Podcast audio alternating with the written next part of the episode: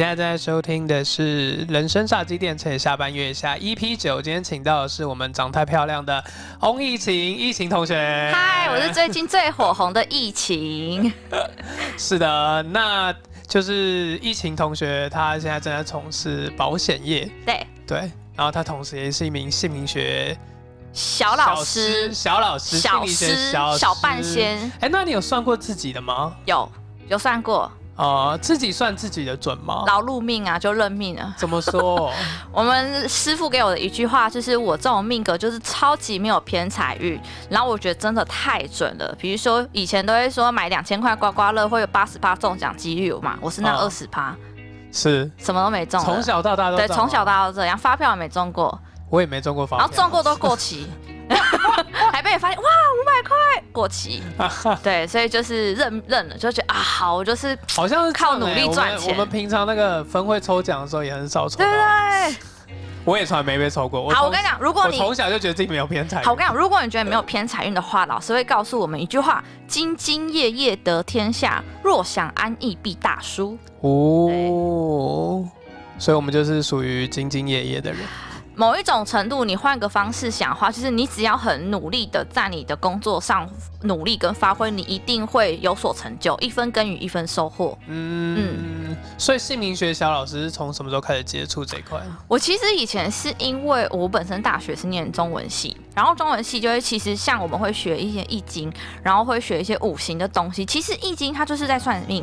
以前人很爱算命，现在人也很喜欢算命。对，有一句话这样讲：穷算命，富烧香。所以其实一直深埋在我们心中，就是喜欢这件事情。是。然后一个因为，其实因为是一个因缘机会，是我们公司的老板，老板他是在这一块是还蛮，就是姓名学这一块是很有名的，呃，很有 很不错的一个老师。然后刚好也是一个因缘机会，他就说：“哎，你要不要来学？”我是很少在外面收学生的，所以就跟着这个老师学，这样现在这样子学，学了五六年。嗯嗯，那经手过的 case 大概有多少？该破百我，没有仔细数过。嗯，可是，嗯嗯嗯，那通常算的是算完之后，大家会给你什么 feedback 吗？我觉得很多人就是，我觉得应该是是这样子，绝大部分如果说是不认识的朋友转介绍来的，大家都会，我觉得有趣，大家会先讲抱胸。就是我来看看，对我来看看你有多厉害，对，所以你这样讲完的时候，然后你可能在跟他讲解的过程，他可能就是嗯，对，嗯，好好好，然后呢讲完后，他才会开始噼啪噼啪噼啪开始讲很多的东西。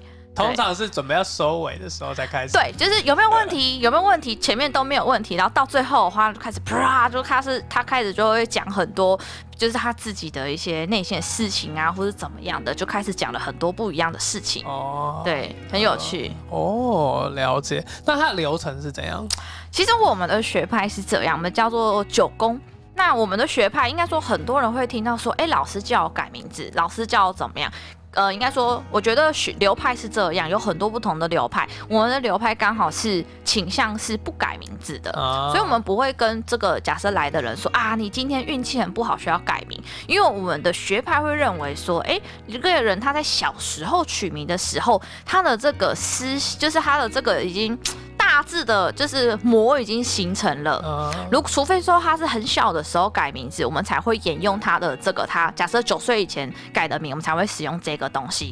因为我们的学派认为说，没有叫做绝对的好跟不好，只有说你知不知道你这个人的，比如说你的思想，你这个这个人的个性特特质，以及你做事情的方式。所以我们的学派认为是说，每一个。姓名学它都有它好的优势的地方，跟它诶需要调整的地方，所以你只要记得自己的短处，发挥自己的长处，这样就好了。对，呃，倾向于比较偏向了解自己的内在天赋啊，跟自己的优缺点，然后怎样去使用自己是比较重要的。对。然后也会说，哎，你这个人做事情的方式是怎么样，或是说看事情的模式啊，或者说跟另一半互动的方式。嗯，因为有的人他可能就是在两两两性关系中，他是比较喜欢呃主导的，那没有不好。可是如果他跟一个也是很喜欢主导的人，他们可能就会冲突比较多。那我们就会说，如果你真的够爱这个人，你愿意改变自己嘛？因为改变别人很困难，你就你能做的事情就是改变你自己。没错。对，所以我们的学派也会比较倾向说啊。假设说两个人来看，然后不会说啊，跟你讲这个很不好怎么样的，而是会说这个人的个性特质是这样，你可以接受吗？你可以接受，那你就要改变你自己。是，你改变别人太困难了。没错对。那你有帮你自己跟你的小孩算过吗？有，而且我的小孩就照着我想象的模式去算出来的。哦，真的哦。对，就是应该说我我女儿的那个呃，在算的时候就会知道说她的优不能讲缺点，他这个特质就是比较害羞、怕生、没有自信。所以呢，你从小方法像从小就是你知道说，因为为什么会这样帮他取这么害羞内向的名字？因为这个名字的优点是很孝顺、很聪明、很听话。然后很有明星缘，有机会当明星，就这样，想当星吗？所以他这些优点这样加总起来，我可以接受他比较呃缺点的地方，可你也不能说他是缺点，所以你就必须要从教育开始着手。比如说，我们家是提倡不打骂的方式，是，所以我们就是鼓励。那就算他做错事情，会鼓励他说：“哎，我觉得你很棒，你敢把打破杯子这件事情告诉妈妈。然后如果今天做啊，如果今天发生这样的事情，我们可以怎么去处理？那谢谢你告诉我。然后你要忍着的怒火，因为一般来说，你看到杯子，就很想要先吼几，就给他呼巴掌，会想不行不行，冷静冷静冷静，不行不行，他是个没自信的孩子。如果这样子的话，他应该之后就做错事情不敢告诉我了。”对，所以就是内心要经过一个小小的天人交战，然后知道说哦，对，这个小孩要这样教，所以你不会用他不合适的方式去引导他。嗯，对，嗯嗯就是你知道，知道跟做到这过程当中，其实也是蛮考验爸妈的智慧。对，但是我觉得在这个过程其实是一个很好的学习。我很喜欢有一句话，有一句话是说，没有人是天生的父母。没有人是天生的父母，所有的父母这的过程都是要经过学习的，是就就连我们我们自己的爸妈也是这样，所以我觉得其实我一直很常告诉我自己，就是说，哎，不要把小孩当做小孩来看待，你应该要把他当做是一个独立的个体，所以基本上我很少跟我女儿在讲，就是呃。你要不吃饭饭喝得得自己，我妈妈喂你没有，我就会跟她说，你今天就是要把饭吃完，你不吃完也没有关系，我可以接受你挑食。就是我是可以接受挑食，因为我觉得就连大人自己会不喜欢吃的东西。对。但是你不挑食，你就不要吃，因为我等下就要收走，然后也不会有点心跟宵夜。所以你要告诉他说，你今天要做这件事情，我会尊重你，但是你的后果可是你会肚子饿，你要自己想办法。嗯。对，就是尊重他。对，所以而不是骂的方式，因为像那时候看心理学就知道说，我的小孩本来就是比较害羞、没有自信，所以如果你从小到大用骂的方式的话，他可能就更没有自信，更更自闭的。对，然后他就会说，然后可能有可能会衍生变成说，啊，我就烂啊，我就放弃摆态摆烂这样子。哦哦。对，所以我觉得姓名学是一个有趣的。我不会说命一定要怎么样才叫好，你要了解自己，然后去呃怎么样去调整。了解。所以你在算完之后有帮自己做过什么调整吗？我觉得有一件事情是这样，就是我的姓名学算完，我才了解说，哦，为什么我以前求学的阶段会转了四次学是这样？因为我的思想功能，我们叫思想跟行动，思想是你想事情的方式。对。我我们就这样。比喻好了，我的思想模式是将军，就是古代征战沙场的将军，就是比较有自己的想法。我记得我以前国中被老师罚站，国文老师罚站，老师说为什么没有照着课本上的注释写？然后我跟老师说我有写啊，可是我写我可能就是呃，比如说。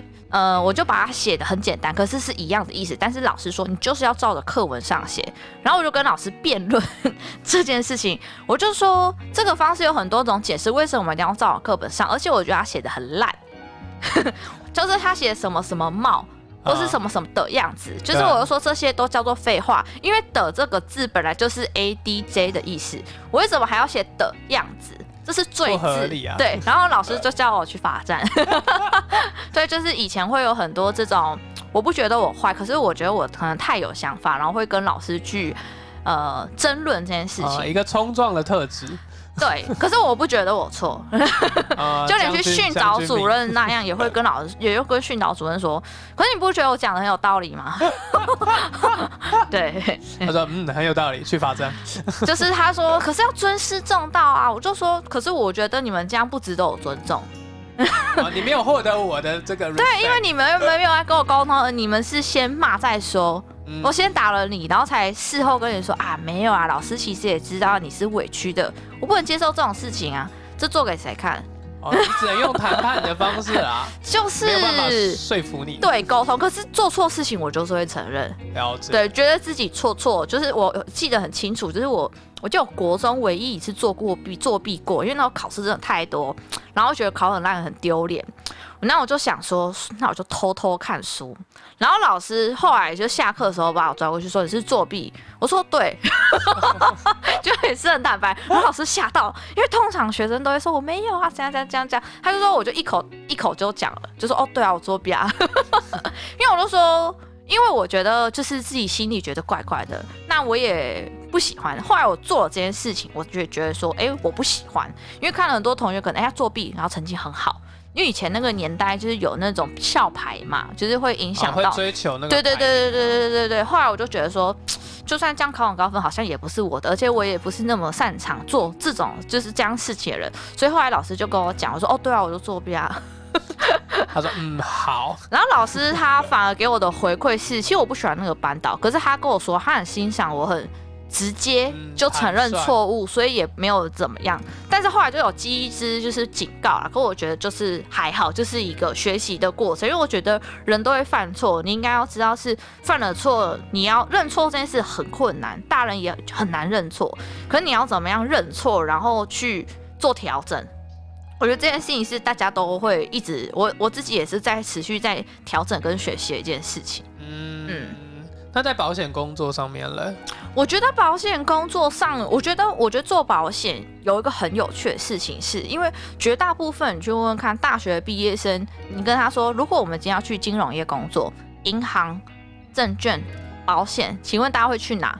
我想百分之八十都要去银行，然后二十 percent，哎，十呃，有可能有六十会要去银行，然后二十二十到三十会去证券，只有十 percent 会做保险。是。那我当初为什么会做保险呢？其实我觉得是一个误打误撞。我以前大学的时候，在学生时期，同时在同一个时间做了四份不同的工作，哇哦，就是在呃可能美式汉堡店工作、简餐店工作，然后还有在那个教授实验室管管账，就是做会计嗯。助理的角色。那另外一个话就有在行销公司工作，对，就做一些比如说地推啦，你会看到一些假日会有人在那边切好事多的水果，我也切过。是。然后还有在那边推，就是比如说像呃，现在不是很流行什么有手机下载 App，对，我以前有去华山，有去就是那叫地推，是。就是是去开就是开发人，你要去找陌生人去帮你下载一个这样的 App，嗯。对对，所以这些工作我都做过。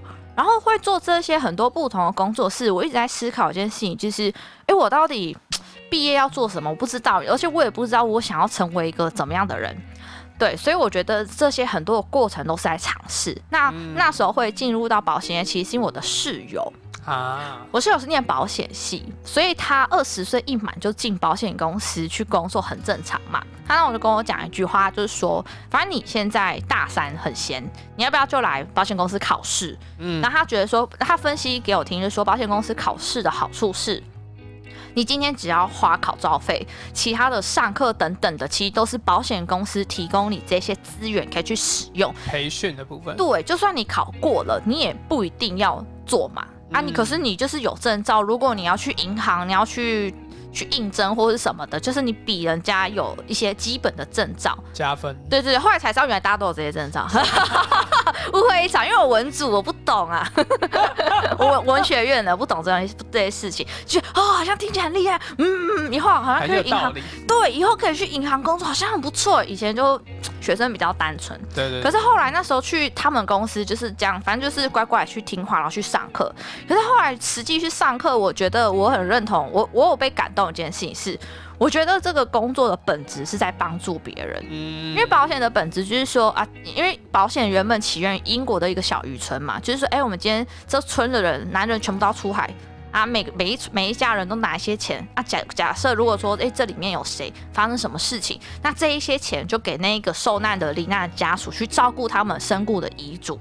我觉得这个观念是我我我我其实是被这件事情就觉得说，哇，这个工作很帮工作很帮助别人哎，所以什么其他后，所以我是因为我想做保险业，所以我后来去找了很多不同的保险公司。然后保金公司也有，然后大家看七八家，然后最后才选择这一家。对，所以对我来说，我觉得一间公司的制度，其实老实说。绝大部分保险业增员都会说：“你看我们制度多好，你就是要透过制度完成你的人生，没错，然后就要实现你的财富自由。”其实我说这些事情一点都不吸引我，因为对我来说，我觉得人生没有叫做什么叫做财富自由。你就算财富自由，你人生还是有很多课题要去做。对，在你财富自由只是一个过程，可是这个过程是你。已经找到了一个你很喜欢、你很做这件事情、你很开快、开心、愉悦的事情，所以你在努力的过程中，你就会自然产生财富。所以对我来说，工作的意义可能是我比较看重的一件事情。所以我那时候觉得说，我很单纯的觉得这个行业是助人的，所以我就觉得说，哎，我们家族没有人做保险业，那我就来做，就这样。所以我就一从大学就做到现在，对，目就。即将要迈入第六年这样子哦，嗯，哇，那将军征战沙场 也没有啦，对对对对，就是可能会比较有自己的想法，因为绝大部分我听到跟我看到百分之九十九趴的都会说什么啊，被朋友骗来，被拐来了，被推坑，被推坑啊，或者是叫我来考试就考试，或者说啊不知道做什么做做看。很多听到都是这样，对，就是很少很少。我就连我现在待，因为我们还是要做做组织这件事情，就连我现在在做组织，我也没有遇到说自己想要做保险的人来。很多都是说啊，试试看，没做过，或者是说透过制度来让自己达到财富自由。就是因为确实我们的工作是。呃，它的制度很清楚，你很努力，你可以怎么做，你就可以达，就是你很清楚，你可以做什么样的事情，可以达到怎样的成果。只是总不会有人跟你说过程有多痛苦就是了。可是我觉得对我来说，我我反而对于制度那些还好，我反而是觉得是，哎，大家一起在做事情或者在思考，就是说帮客户规划的一些模式的思维，是我觉得我比较喜欢的。了解，那因为我们刚刚有就有听到，就是晴晴跟我们讲说她很多童年精彩的故事，所以我们在下一段的故事当中，我们想请大家分享，就是为什么会因为长太漂亮，然后被人家就是对引起这个全村的人的这个大事件。我们休息一下，等下请大家继续回来分享。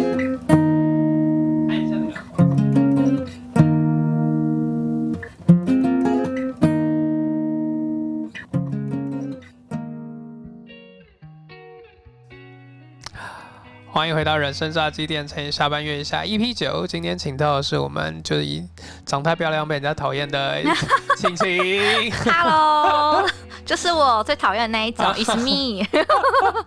对啊，那我们今天要进入我们今天的正轨，就是对从小在这个新竹的。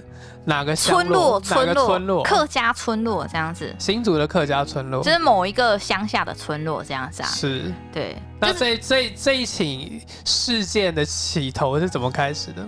呃，应该是说，我以前就是，反正我我之前只要每次跟人家说，哎，我国中、高中总共转过四，呃。我国中转过一次学，高中转过一次学，总共念四所不同的学校，大家都会觉得说，哇靠，你是超坏的，你为什么要转那么多选是问题学生？我说我人生第一次转学是因为就是因为我觉得国中女生这样，就是小女生嘛，就是我记得那时候我们学校个还算蛮风靡的一个学长。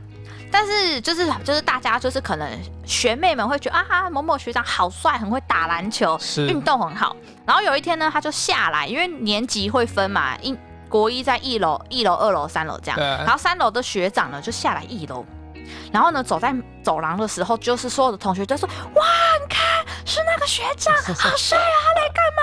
然后停在我们班的门口。然后呢，他就跟我们班的男生说：“哎，我想要认识那个同学，我想要跟他要即时通。那个年代还是即时通，没有 Facebook，Yes，Yahoo。而且国中生也一定要即时通，因为大学生用 M MSN。啊，对有个做个区别的感觉。对对对对对对，我们就是屁孩。我妈 我姐都会呛我是屁孩才用即时通，反正我们那年代就用即时通。对，然后那个时候呢，因为我觉得就是因为国一其实对这种。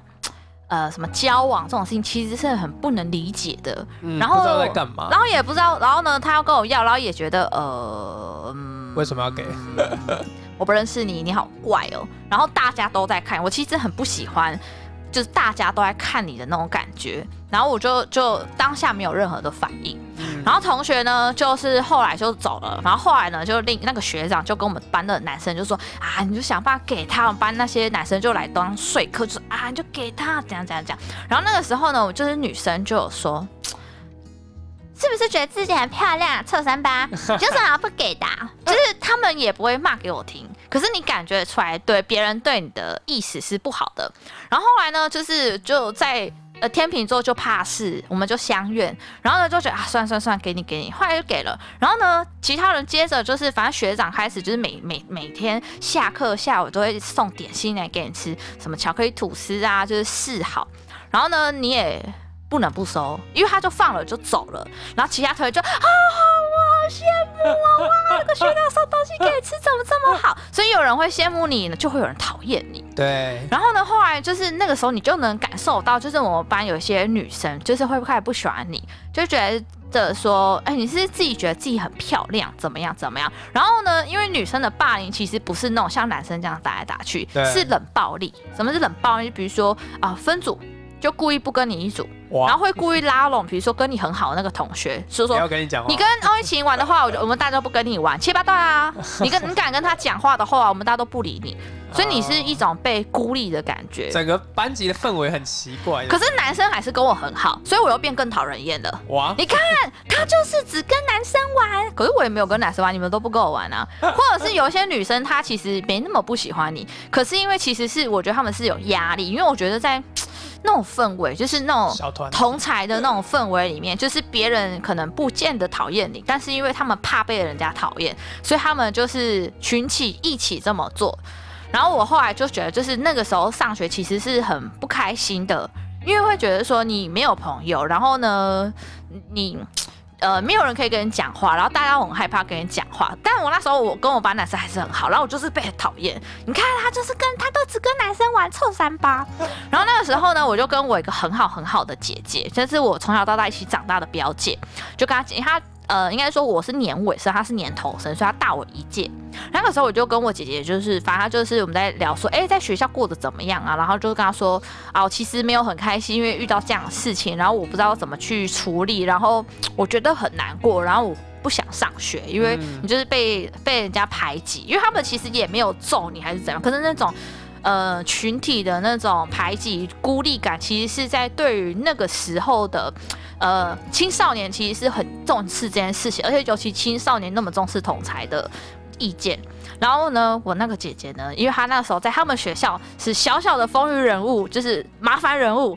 然后呢，就是那种就是脚头啦八，加九，不能说脚头，因为还没当到那种程度，哦。就是八加九小混混小太预备妹。干部，预备对对，预备干部、预备干部就小混混，就是呢，比如说就是会骑那种改装摩托车哦，国国中，哦。然后骑改装摩托车，然后后来我姐听到就很生气，然后呢，结果隔天他就绕了大概二十几个人在校门口围着，有一堆全都是那种就是反正都穿从他们学校调，对对对对对对对对对，然后就是就是都穿着那种你知道就是制服，然后没扣扣子啊，然后背包都轻轻的了，还用立可对啊，还那个背包绿色背包上那个还用立可白写煞煞气哎、什么什么的，反正就长这样。还会有人有开车，就是那种年纪再大一点，可能他们是、嗯呃。帮派里的干部或者是哥哥们不知道，反正就是大家这样围在校门口。然后呢，因为那个时候要放学，然后大家就想说，哇，怎么会这样？因为他们看起来就是不了学生。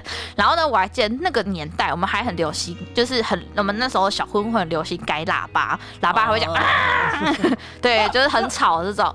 然后就大家围在那边，然后就很紧张。然后呢，就开始就是由我们学校的老大开始就出来瞧事情，说，哎呀怎么样？后来才发现说，我们学校那个很大条、很大围，在他们那边就是小小地这样子。啊，就原来也是认识啦，就哎呀嗯怎么了某某哥，哎郑哥怎么来啦？怎么会怎么这么大阵仗？有什么事情不能好好说呢？哎呀，这我们学校的小朋友事情、小女生的事情啊，我们处理处理，怎么让郑哥带这么多人来呢？对，然后后来这件事情就隔天，就是那个我们学校的那个大哥，就因为他就带那个女生来找我道歉，因为那女生是他干妹妹。为什么那女生那么的摇摆呢？因为他说叉叉。叉叉叉是我干哥，叉叉叉是我干姐，对，可是我从以前就觉得干这超低能的，所以我就很不能理解。我就我以前就觉得说了不起，没有没有不是了不起，我只是觉得说，哎、认这件事情，认以前那年代流行认干哥哥干姐姐，我就想说，这个意义在哪里？就他会给我零用钱吗？嗯他会给我零用钱，我就喊，超超这没撕裂。什么意义啊。可是他也没他没给我零用钱啊，我为什么要叫干哥哥干姐呢？我就有两个姐姐，还不够多吗？我不能理解这件事情。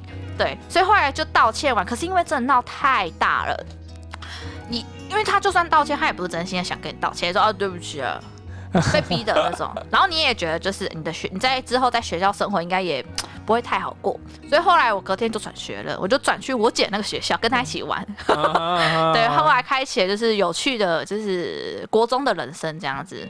对，有趣的国中人生，就是可能像现在大家会看到一些电影，比如说什么什么《当男人恋爱时》，不是那种龙溜连。其实我觉得以前国中就是真的不知道干嘛，那个时候你脑袋像头打到，头被打到，就是会比如说下课，我们那时候大家很常一起下课，然后聚在比如说凉亭公园呐、其实也没干嘛，那边聊天，对一对，然后就一群，然后动不动就是一群人，然后一群人来这边去那边，然后可能会去打网咖啦，然后去打撞球啦，然后会反正就一群人不知道干嘛，就其实没事，一群人，现在想起来觉得很荒谬，那是时间太多，然后就会这样一群，然后然后像比如说像我们以前早上的时候，我们都不上早自习的，嗯哼，然后不是要升旗吗？我们都在学校外面的早餐店，一群人坐着吃到对，然后吃到升旗结束，因为我们不想出去外面晒太阳。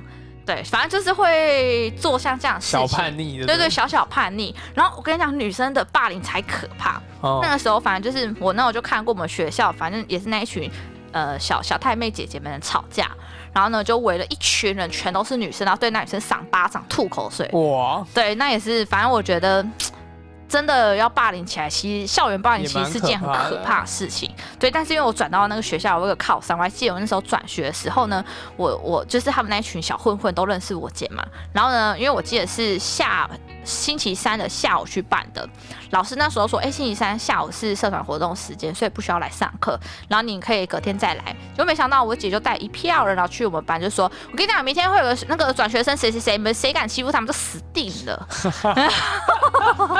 先来宣告一下，对 对对，直接下马威。我然后难怪我那时候觉得，哎，为什么我来学就是班上，然后同学都很害怕，就看到就哦。自带一个光环，对，就比如说会发联络簿，同学这样丢丢丢丢丢，然后你的就双手奉上，哎哎哎，你的联络部这样子，然后我想，哎，怎么会这样？后来才知道原来是这样子。啊，对对有先打过招呼，对，，所以就比较不怕别人欺负你。可是我觉得同时也不会有那种就是大家会想，就是大家也不太敢跟你一起玩，嗯因，为大家会怕。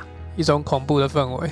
对，因为很怕说错话还是什么的，那在什么时候开始，就是整个人醒过来你，说头又被打到，是对不是？，被打回来？后来我觉得是真的是一上高中哎、哦因为我记得那反正高国中都在玩，就是都在真的没在念书都在玩，所以呢我连新竹最后一所公立高中都考不上。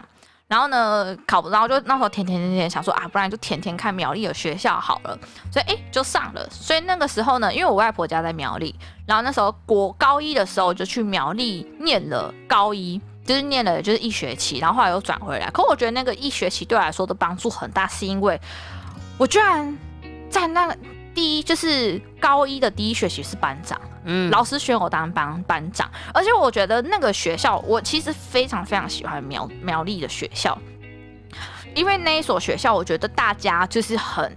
很互相帮忙，比如说期中考的时候，因为其实，呃，会念苗中，其实有一些人就是因为苗栗比较，呃，地区比较散，然后呢，所以有的人可能住比较远，什么后龙啊，还是哪里呀、呃三义呀、对对，所以他们会租在那，住在那边。嗯租一个房子，可能是爸妈或是亲戚，像我就住亲戚家嘛，就住在那边。然后呢，大家就比如说，哎，数学课一下不懂，然后大家会三五个同学有男有女，大家一起在那边念书，哦，会有个讨论超淳朴嘞、欸，超级淳朴。然后我觉得那边的同学就真的都很好。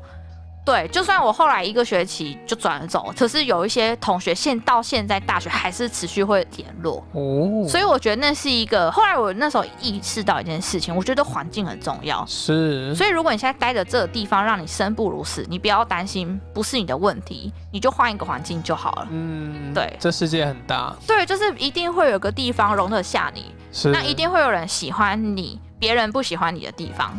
嗯，对，所以后来就是觉得，哎，那个时候就是在那个地方念书，我觉得，哎，这个环境大家都很好。然后呢，每然后而且每个人都有每样人不同的个性。然后呢，那时候反而就是开始会自己觉得，哎，我要好好念书。然后因为我因为我喜欢跟大家，因为我觉得可能是因为求学阶段都这样，就喜欢跟大家一起。然后后来就觉得说，哎，好，哎，后来转回来是因为因为我。国中就转学，没有住家里嘛，住亲戚家。然后呢，我外婆就跟我说：“你看，你国中、高中都要念，都住外面，或你大学会住外面，所以你会跟家人的感情越来越不好。所以他觉得说，你应该要趁你现在还有机会的时候，跟回家住，跟爸妈的感情变好。嗯，对，所以我后来就觉得，哦，好，那我就放心放放弃我的反反星计划，因为反星我记得是校牌。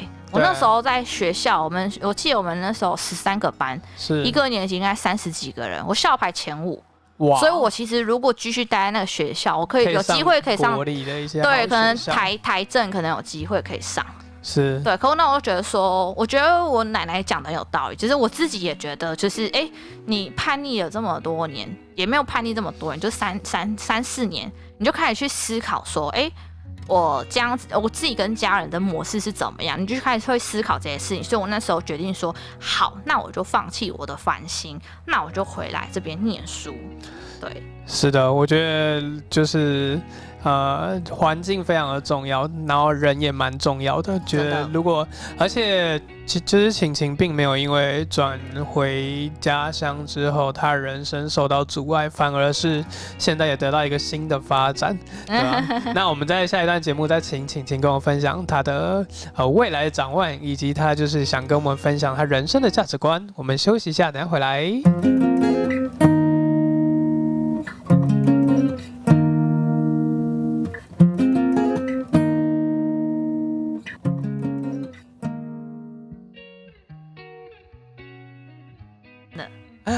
欢迎回到人生炸鸡店，乘以下班约一下。那最后呢，我们想请晴晴呢跟我们分享一下，呃，在因为从小虽然蛮冲撞体制的，对，但因为我们现在因为也是在商务平台这个体制内认识的，对，对啊。那你觉得自己从在公司工作跟自己就是加入这个商务平台之后，这个改变在哪里吗？就你是如何认同他的理念呢？我觉得，呃，从我的工作来讲好了，应该说，其实我觉得每个人身边可能都会认识保险业务员，可能不止一个或两个。对啊。然后，如果你有加过他们的脸书，可能就会说财富自由，赚很多钱，啊，对，都透过工作，对对或对对最近又要去哪里玩了？对对对对，要去哪玩，然后又要买车买又房。得奖了。对对对对，其实我觉得呃，正面表述你的有，就是你今天获得这些东西，我觉得是很好的。可是我看过，好，不能讲我看过，就我有个朋友跟我一样在同一家公司，啊只有不同单位，他会对我们是同一群朋友，然后我们两个做，我们有三个人做保险，然后呢，然后呢，另外一个朋友他会跟别的朋友说，哎、你做内勤工作，你觉得你的工作？呃，你就做，应该说他的说法就是讲的很像说，你这样子领死薪水，你无法达成你想要人生的梦想，然后梦想刮胡就是买房，呃，生小孩、买房生子这件事情。对，所以，因为应该说，呃，很多的直销体系，或者是像是这样子，他会去告诉别人，去说，哎、现实人生怎么样，你应该就要这样做。然后有的人就会觉得说，啊，很很不舒服，或是怎么样。可是我的，然后或就是可能，或是借此来增援，就是希望对方成为自己的一份子。嗯，其实我后，我其实老实说，我超级不喜欢，我我我很不认同这件事情，是因为我觉得社会上每一份工作都有它存在的必要性。比如说，好，你有就是我之前听过他说什么行政助理很没有很没有技能，这件事情我觉得对一半，因为我觉得他的技能就在做 Excel 表，就是在很细心，就是在做一些很细节的事情。其实我觉得能把行政工作做得很好的人，非常的厉害。因为我觉得每个人的个性，我就说，因为在心理学里面，没有人一定是绝对很棒，对，绝对很好。像我这种大，就是那种。杀什么大大将军个性人就很适合做业务，因为我就是很目标导向的人。可是老实说，这种细节的工作，我真的非常非常的不擅长。所以会做这样事情人，我反而会觉得说，哇，他很厉害，他对这些文书的东西或者细节的东西他记得清楚。我就是脑袋很容易忘记的人，我只 记得我只会记得一件事情，就是呃，你如果跟我讲我最近要做什么，我会记一件事，其他我都会忘记。所以我觉得，嗯，这样子的去。